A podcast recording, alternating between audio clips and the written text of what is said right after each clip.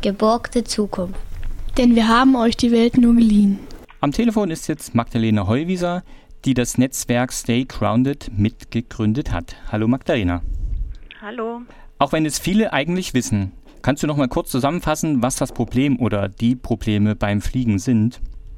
Also Fliegen ist auf jeden Fall die klimaschädlichste Art der Fortbewegung. Man kann sagen, so zwischen 40 und 60 Mal schädlicher ist es zu fliegen, als eine, eine Zugfahrt zu nehmen. Und dass es trotzdem global jetzt erstmal noch nicht total eine Relevanz hat von den Zahlen her, liegt daran, dass bisher ähm, das noch eine relativ ähm, elitäre Art der Fortbewegung ist, sage ich mal. Also 10 bis 20 Prozent der Weltbevölkerung sind bisher ähm, in einem Flieger gesessen.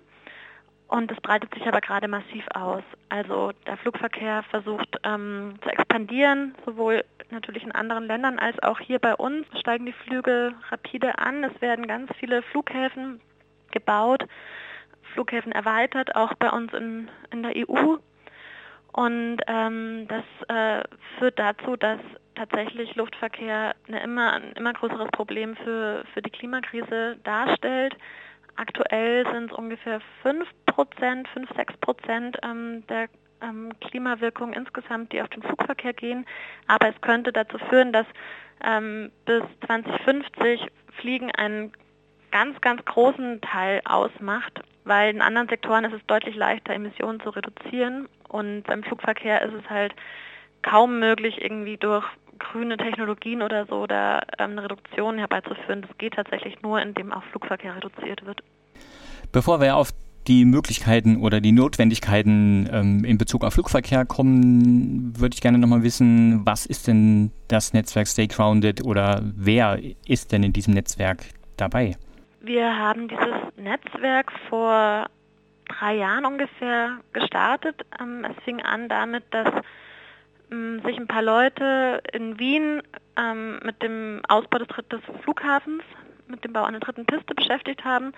Und ähm, dann haben wir gemerkt, dass es äh, ziemlich wenig gibt Flugverkehr, dass es kaum behandelt wird, die Informationen fehlen. Es gibt eigentlich keine Vernetzung zwischen den Initiativen, die an verschiedenen Flughäfen dagegen Ausbauprojekte kämpfen und ähm, haben dann gesagt, okay, es ist wirklich an der Zeit, uns da zu vernetzen. Und inzwischen besteht das Netzwerk aus über 125 Mitgliedsorganisationen und Initiativen weltweit, also aus allen Kontinenten, allerdings mit einem Schwerpunkt auf Europa. Und was sind eure Ziele als Netzwerk Stay Grounded?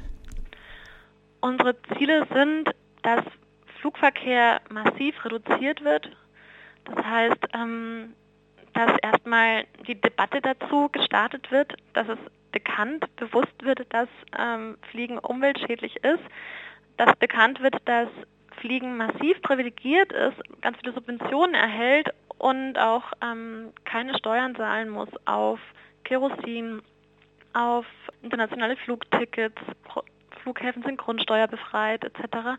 Und das führt dazu, dass einfach Preise so billig sind von Tickets im Vergleich auch zu Bahnfahrten. Und ähm, das ist sozusagen das andere Ziel. Also wir wollen da eben zivilgesellschaftlichen Druck aufbauen, damit sich diese Rahmenbedingungen ändern, damit ähm, Flugverkehr nicht mehr so, so stark gefördert wird und ähm, Alternativen ausgebaut werden.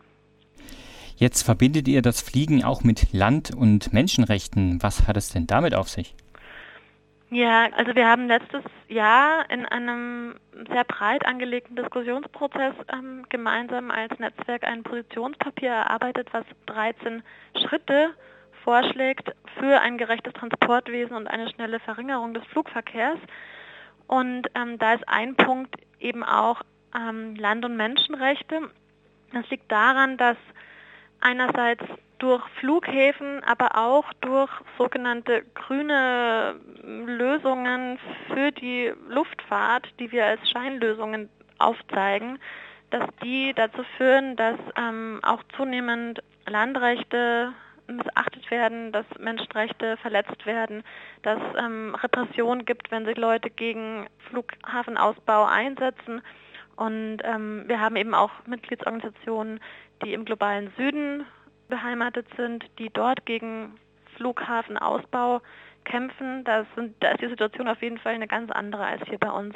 Also es zerstört lokale Lebensgrundlagen, es äh, zerstört Biodiversität und auch bei uns ist es natürlich so, dass in der Umgebung von Flughäfen ein anhaltender, gesundheitsschädigender Fluglärm da ist und auch bei Ausbreitung von, von Luftfahrtindustrie zunehmend Flächen verbaut werden.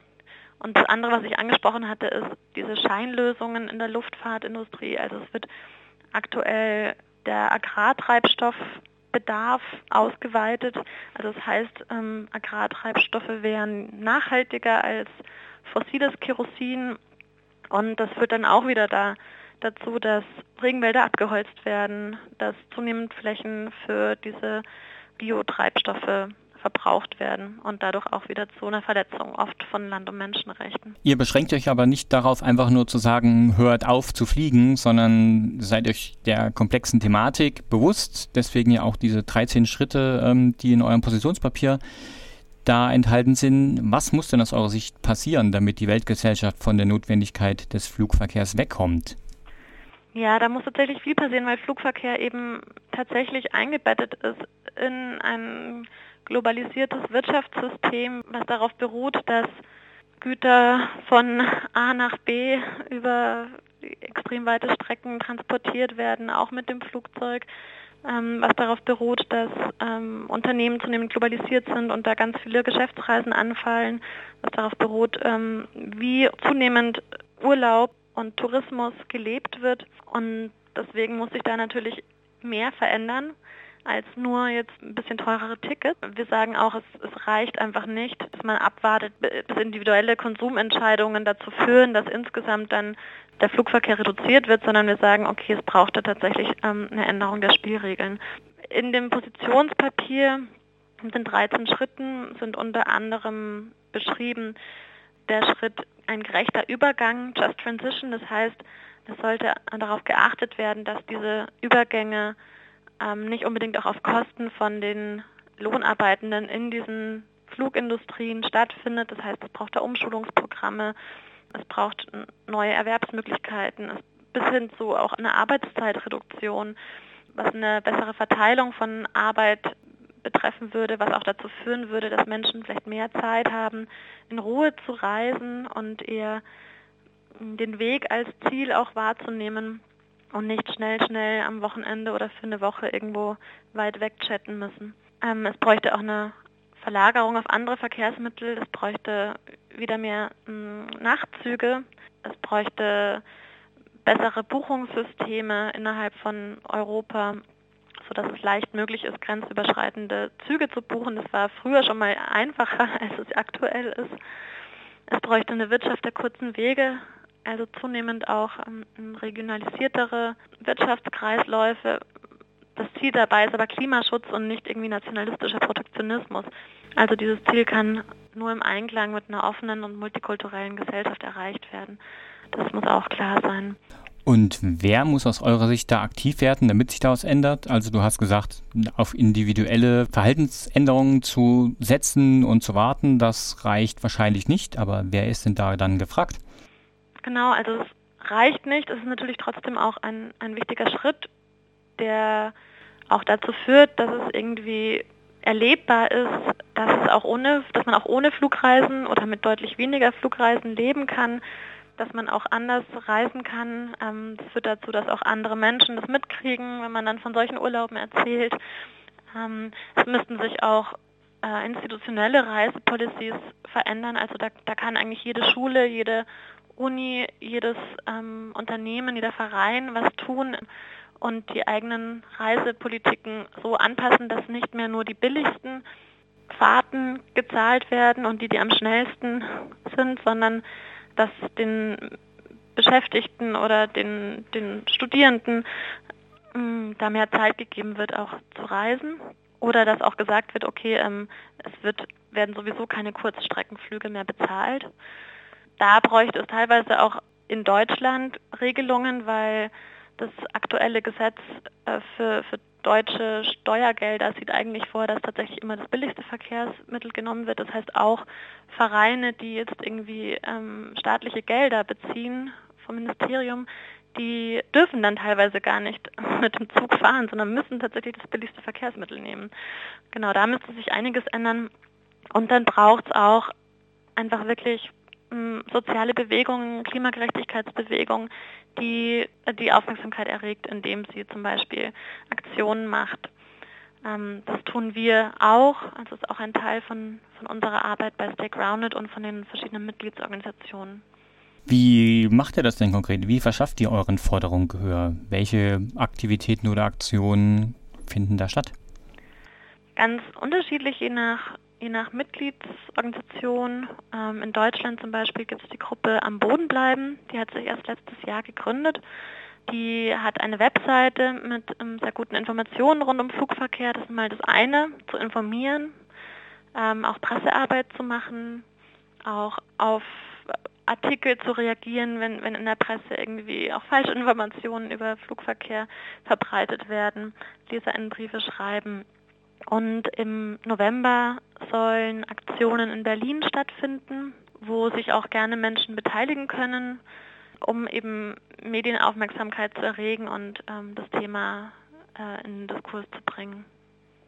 Das wäre auch schon meine nächste Frage. Wie können denn Menschen euch unterstützen und zum Beispiel Informationen bekommen über die Aktion? Also gibt es eine Internetseite von Am Boden bleiben oder wie kann man mit euch in Kontakt treten?